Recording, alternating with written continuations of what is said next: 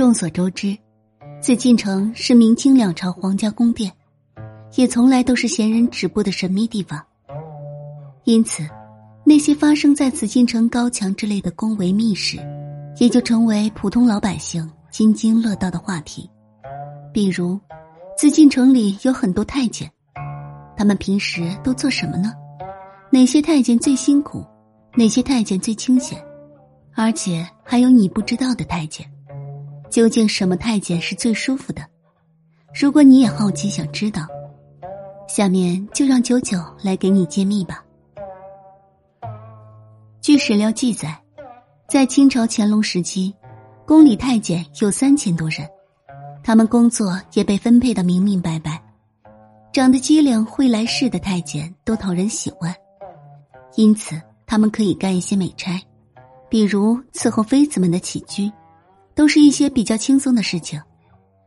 如果是读过几本书还会写字的太监，就会被安排去库房里整理档案；而如果什么都不会，只有一身蛮力的太监，就会让他到厨房帮工，做的也都是一些苦力活。不过，还有一些太监充当监控，观察宫里的所有人和所有事。在清朝的紫禁城中，太监也有专门的人管理。他们隶属于内务府，其领导叫做太监总管。比如清朝的大太监李莲英就担任过这一职位。其实，在宫里可以混上一官半职就已经很难得了，如果还可以做上太监总管，那就是八辈子修来的福分。不过这一职务也不轻松，不仅要管理上千个太监，还要处处勾心斗角，即便是身体不累。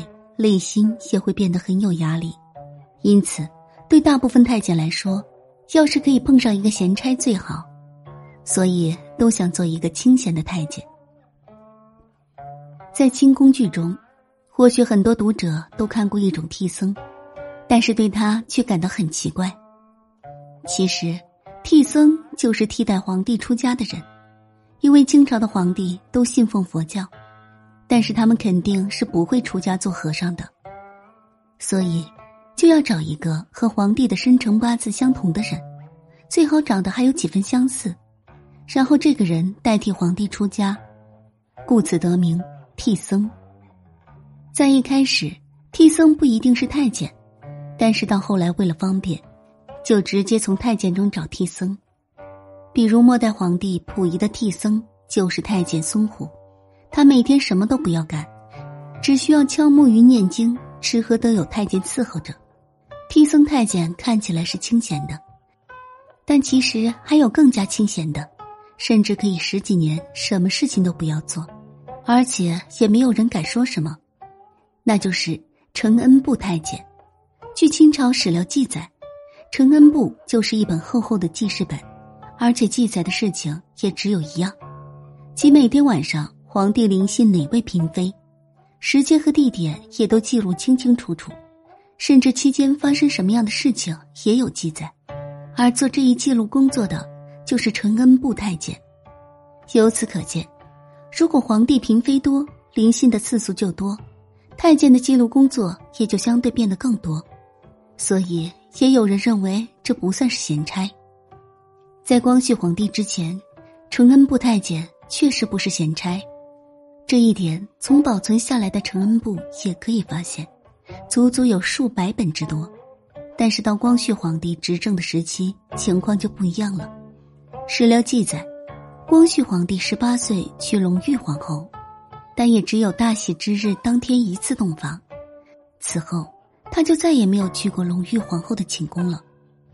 因此，承恩部太监也没有什么可记录的东西。后来。珍妃入宫成为光绪皇帝嫔妃，但他们也只在一起生活了十年，到一八九八年就被慈禧太后打入冷宫，一直到后来被丢入井中。